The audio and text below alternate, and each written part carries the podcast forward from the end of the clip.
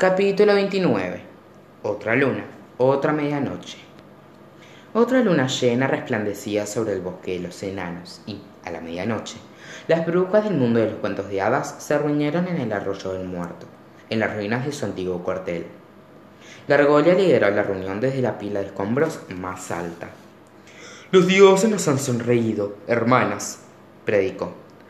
Cuando nos reunimos la última vez, temíamos que hubiera una cacería de brujas, pero ya podemos apartar ese miedo. Recientemente, unas fuerzas grandiosas han descendido a través de los reinos y les han arrebatado el poder a los hombres y a las hadas. Quienes los hubieran cazado, ahora están siendo cazados. Rataria pertenecía a un grupo pequeño que no había oído las noticias. ¿A qué fuerzas te refieres? Las brujas entre la multitud estaban ansiosas por compartir lo que habían atestiguado. Vi una flota de soldados atacando el reino del este, sisió Serpentina. Eran altos y cuadrados, llevaban números y símbolos en sus armaduras. Una bandada de monos soldados saqueó el reino del rincón, añadió Tarantulena. Un ejército de hombres y mujeres con armaduras amarillas atacó el reino encantador, anunció Carbónica. Cuervos, lobos y abejas han tomado el imperio de los duendes, dijo Arboris. Y he oído rumores de que un barco volador tiene el rehén del reino del norte. ¿No lo ven, hermanas? Es el amanecer de una nueva era, exclamó Gargolia. Ya no tenemos nada que temer. La era del hombre y las hadas terminó. Las brujas dieron vítores, rieron, gruñeron y se para festejar, pero su regocijo fue interrumpido repentinamente. Si creen eso, son unas tontas, exclamó una voz desde el bosque. Las brujas miraron hacia los árboles, pero no veían la fuente del sonido. Miren, el agua está cambiando. Rataria señaló el arroyo. La corriente comenzó a fluir en dirección opuesta, y Morina apareció navegando en un bote que avanzaba por arte de magia. Cuando atracó la embarcación, la bruja bajó y se unió a la reunión. Ninguna de las brujas la había visto mucho tiempo, y se sintieron inmediatamente intimidadas por su presencia. Le abrieron paso mientras ella subía a la pila de escombros de donde Gargolia estaba de pie. Una gran bolsa que contenía un cuerpo pequeño levitó fuera del bote y flotó detrás de ella mientras avanzaba. Las brujas no podían decidir si el cuerpo estaba inconsciente o muerto. ¿Por qué estás aquí, Morina? preguntó a Gargolia con una mirada feroz. No has asistido a una reunión en años. Nunca me ha impresionado el, el liderazgo, dijo Morina. Hablando de eso, creo que es hora de un cambio, y creo que soy la bruja indicada para el puesto. Gargolia estaba furiosa. Las otras brujas sabían que la situación estaba a punto de ponerse fea. ¿Cómo te atreves? gritó Gargolia. He liderado fielmente esta congregación durante años. No permitiré que me pidan que me haga un lado, en especial alguien como tú. Nadie te pidió nada, replicó Morina. Alzó una mano hacia Gargolla, y de pronto la bruja quedó tiesa como una tabla. Su piel pétrea se agrietó y se quebró, hasta que Gargolla se convirtió en una pila de piedras en el suelo. Las brujas gritaron, horrorizadas. Fue el modo más rápido para que Morina acapara acaparara la atención de los presentes y ganara su respeto. El enemigo de nuestro enemigo no siempre es nuestro amigo, les dijo Morina a las brujas. Estas fuerzas que han ingresado a nuestro mundo tienen como líder al hombre mascarado, el mismo hombre que todas rechazaron durante su última reunión. Ahora, él ha reclutado un ejército imparable sin su ayuda, y no olvidará el modo en el que se, se deshacieron de él es despiadado y puede guardar rencor durante décadas. Cuando termine de limpiar los reinos de las familias reales y las hadas, lo siguiente que querrá será nuestro exterminio, y ninguna de nosotras sobrevivirá. Las brujas intercambiaron miradas nerviosas. Lo único que temían más que Morina era lo que ésta predecía. Entonces, ¿qué podemos hacer? ¿Ocultarnos? preguntó Carbónica. Morina movió la cabeza de lado a lado. La respuesta no es acobardarnos, sino reubicarnos. Estoy harta de ser una raza secundaria, obligada a vivir de sombra, de sombra en sombra, mientras los demás, que nos superan en número, dictamina y limita nuestro estilo de vida. Es hora de mudarnos a un lugar donde podamos ser la especie superior. Es hora de que, nuestro viaje, que nuestra raza viaje al otro mundo. ¿El otro mundo? preguntó Rotaria. Pero es solo una leyenda. No, hermanas mías, dijo Morina. El otro mundo es muy real. Acabo de regresar de él y lo vi con mis propios ojos. Hay muchos lugares para que prosperemos allí. Mil millones de personas que gobernar y nadie que nos detenga. La idea de un mundo semejante intrigó a las brujas, pero tenían sus dudas. ¿Cómo llegaremos al otro mundo? preguntó Serpentina. Hay portales ocultos por todo el mundo que dejó la fallecida madrina, respondió Morina. Encontré uno en el bosque del Reino del Este, por donde ingresó la Gardarmí, pero debido a la magia blanca que la madrina usó para crearlo, el portal me debilitó y me agotó. Dudo que muchas de ustedes sobrevivan sin pasar por él, pero no teman, ya que una ruta más fácil está en camino. Piden mi bola de cristal que los mundos están a punto de colisionar y, cuando lo hagan, el portal grandioso que se formará nos ofrecerá paso fácil, acceso fácil al otro mundo.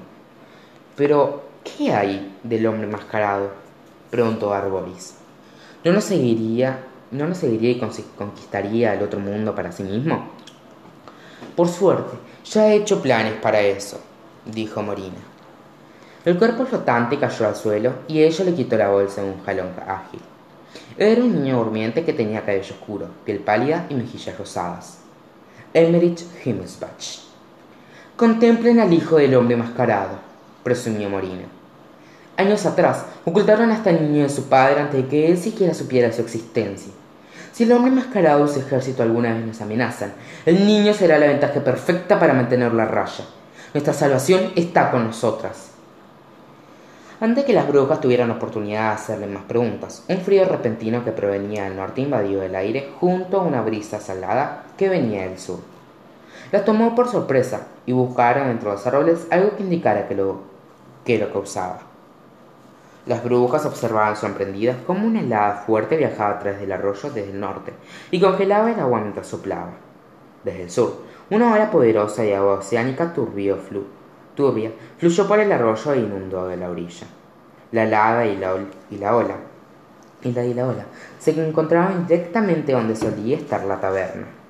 Del norte, dos enormes osos polares jalaban un trineo por el arroyo congelado. Transportaban a una mujer alta de piel pálida, lastimada por el frío. Vestía un abrigo de piel blanco largo, una corona de copos de nieve y un trozo de tela envuelta sobre sus ojos. Del sur, cuatro aletas surgieron de la superficie del arroyo mientras un banco de tiburones nadaba por el agua. Un elaborado trineo, hecho de distintos tipos de coral, apareció detrás de los tiburones. La criatura a bordo tenía piel escamosa color turquesa y cabello de algas marinas. Tenía seis piernas y garras largas, como si la mitad, inferior de la criatura fuera un crustáceo. La legendaria reina de las nieves la infame bruja del mar habían llegado con estilo, y las brujas estaban atónitas de verlas en persona. Ambas recién llegadas salieron del arroyo y caminaron hacia las ruinas donde Morina estaba de pie. La reina de las nieves era ciega y utilizaba un largo cáramo, para guiarse, sin importarle a quien golpeaba accidentalmente con él. La bruja del mar acariciaba un calamar que descansaba en sus brazos y fulminaba con la mirada de las otras mujeres presentes en el arroyo. Quizás Morina había intimidado a las otras brujas, pero estaban aterrorizadas de encontrarse en la presencia de la reina de las nieves y de la bruja del mar. Hacían reverencias mientras ambas pasaban. Incluso Morina hizo un gesto superficial con la cabeza. Sus excelencias, ¿qué les trae al bosque esta noche? Preguntó Morina con cierto temblor en la voz. No eres la primera bruja en ver el otro mundo como un hogar potencial, Morina, gruñó la reina de las nieves con su voz áspera. Ha sido un proyecto apasionante que la bruja del mar y yo tenemos desde hace cientos de años. Pero a pesar de la inminente aparición del próximo portal, cruzarlo no será tan fácil como crees. Subestimas al otro mundo, sisió la bruja del mar. Es un mundo sin magia, pero uno que posee tecnología más allá de tu comprensión. Lo usarán en nuestra con en nuestra contra en cuanto intentemos reclamar su hogar como propio. A Morena no le agradaba que, le, que la desacreditaran en público. ¿Han abandonado su aislamiento solo para demostrar que estoy equivocada? ¿O hay un modo de que podamos derrocar las defensas del otro mundo? Preguntó en un tono odioso que puso nerviosa a las demás brujas. Los rostros de la reina de las nieves y de la bruja del mar mostraban unas sonrisas maliciosas. Debemos crear un arma, dijo la reina de las nieves.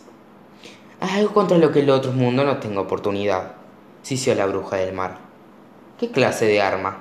preguntó Morina. No qué, sino quién, replicó la reina de las nieves.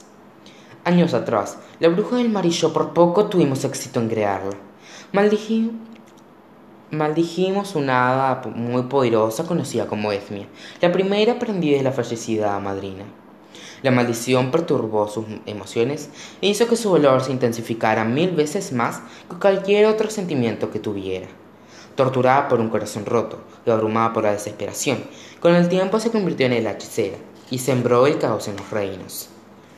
Introdujimos la idea de conquistar ambos mundos en su cabeza, y ella pasó la mayor parte de su vida intentando lograrlo, sisió la bruja del mar.